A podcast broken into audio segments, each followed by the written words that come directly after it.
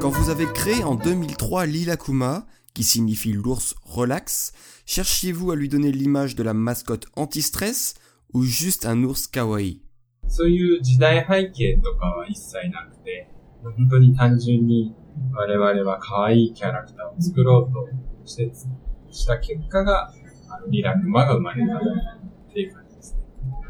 Et il croit- il ne prévoyait pas le- l'effet anti-stress, euh, Mm. l'effet sur la société, mais il voulait juste faire une, une mascotte hyper kawaii, D'accord. mignon. Et justement, vis-à-vis de cette création, a-t-il été créé en premier lieu pour plaire aux enfants ou justement euh, pour les adultes, un peu comme le personnage de Kaoru, qui, a, ont trop de stress dans leur vie quotidienne et qui veulent se relaxer.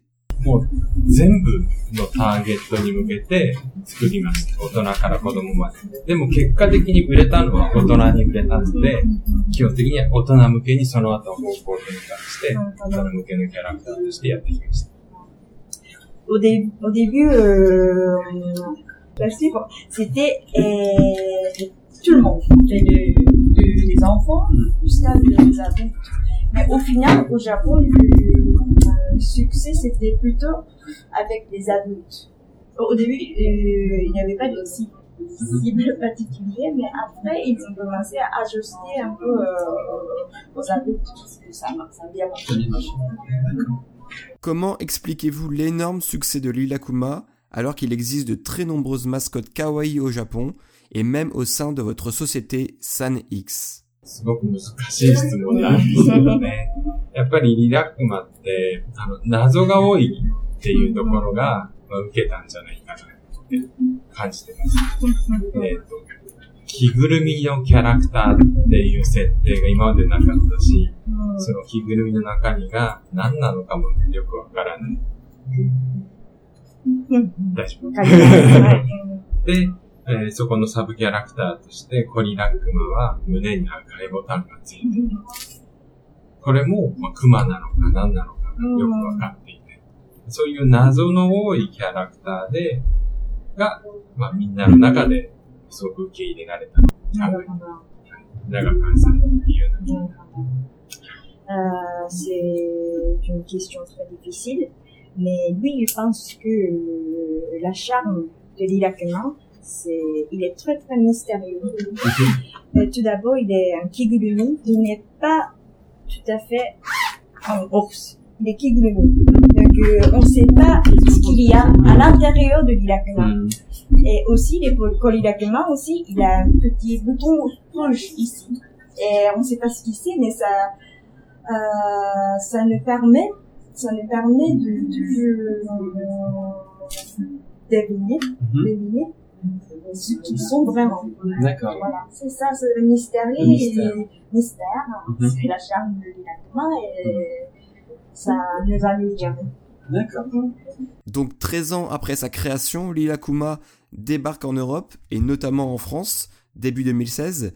Pourquoi maintenant et pourquoi si longtemps après sa création? あの、ずっと、まあ、世界進出っていうのを目指してきてて、ずっと今までやってきたんですけど、で、まず、あ、アジアから始まりまして、で、その次にアメリカ。で、ヨーロッパがなぜこのタイミングで始めたかというと、やはり、サグーのベルニクさんと知り合うことができて、そこで、えー今回のチャンスをもらえたかなっていうのが一番大きいと思います。Challenge, to- the worldwide challenge. C'était toujours le, c'était toujours le grand euh, but de Mhm. Sanex avec les Lakama. Ils ont commencé d'abord euh, par Asie, l'Asie, et après ils, ont, ils sont allés euh, en Amérique. Mhm. Et en fait, euh,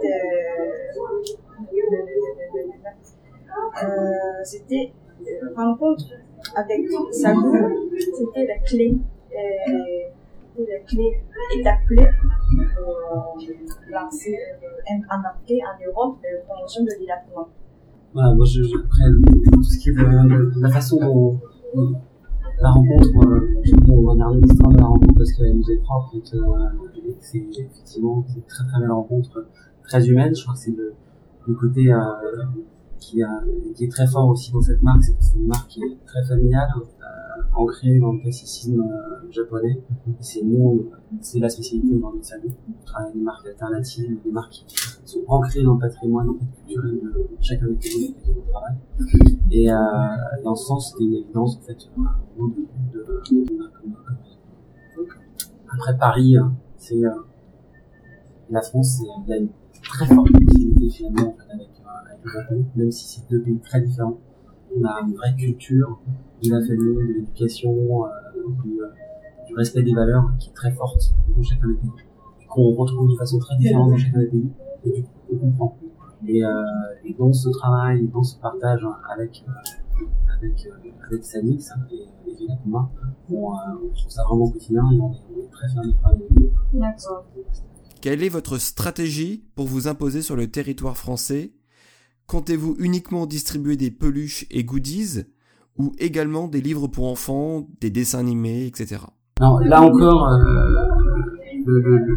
ça rejoint un, peu ce que j'ai dit juste, euh, avant sur euh, nous, notre stratégie aujourd'hui, elle est vraiment dans le respect total en fait de la marque. Donc on va vraiment instaurer Rilakuma tel que Rilakuma a publié au Japon, de façon vraiment iconique, en travaillant sur des produits uniquement des produits iconiques et tout d'abord et avant tout dans un dans un en travaillant sur un, avec un, marché très premium. Nous, ce qu'on va essayer, c'est de développer d'abord une stratégie avec des, euh, une grande collaboration avec des marques qui bénéficient aujourd'hui d'une très forte visibilité sur le marché européen, français européen, et, euh, et qui aussi cherche à développer sur le marché européen, de, de, de sorte de, reproduire un effet d'écho entre le Japon et la France et l'Europe.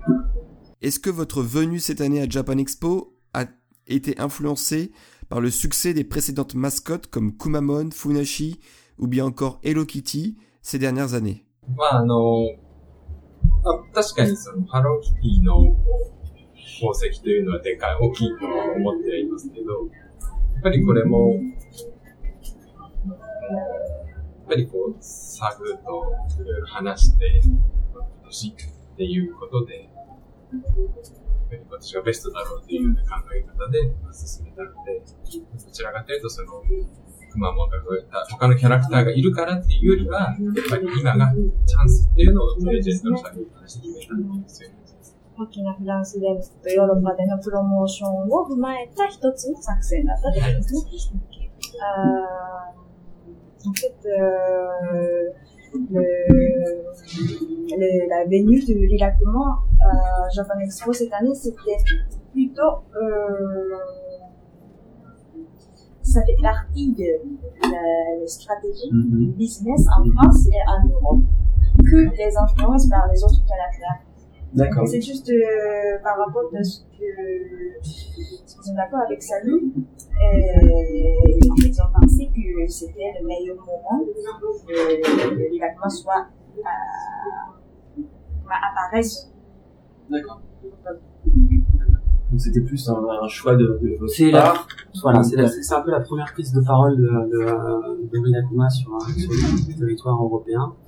Euh, c'est un choix stratégique parce qu'en fait, on est en discussion avec des marques qui vont de faire de très très belles choses en ce moment, on ne peut pas parler à ce stade-là, euh, qui vont arriver prochainement. On est en train d'échanger mmh. autour de ça avec eux, de faire découvrir aussi euh, l'Europe euh, à travers les projets de Rina Et, euh, et en ce sens-là, c'est peut-être la bonne occasion pour combiner tout ça.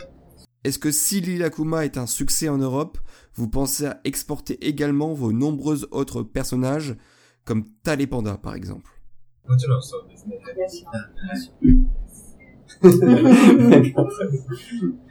Je vous remercie pour cette interview. あり